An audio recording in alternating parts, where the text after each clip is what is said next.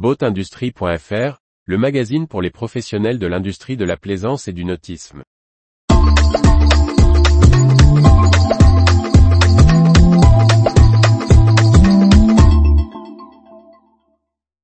Nautisme, autant de types de gouvernance que de chantiers navals.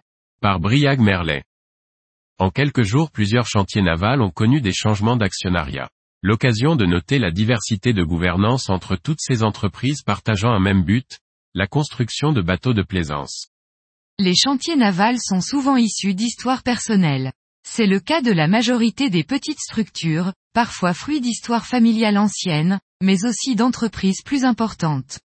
Si le chantier Katana a été fondé par Jean-Pierre Prade, le groupe Katana auquel a été ajoutée la marque Bali, est identifié à son dirigeant, Olivier Poncin.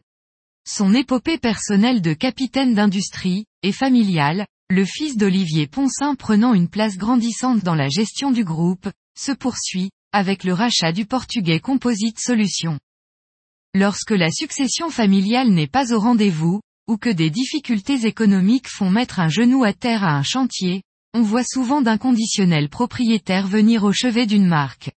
En France, on l'a vu chez Alubat, on le voit encore en 2023 au Royaume-Uni chez Spirit Mais si le nautisme est un milieu de passionnés, il est aussi un secteur d'investissement, surtout dans ces périodes florissantes.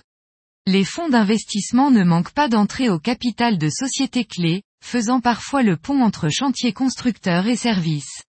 Présent dans la location de bateaux, on voit ici PPF racheter le chantier Robertson Ken, fabricant des catamarans Leopard. À chaque échelle de chantier et chaque moment économique ses choix de gouvernance.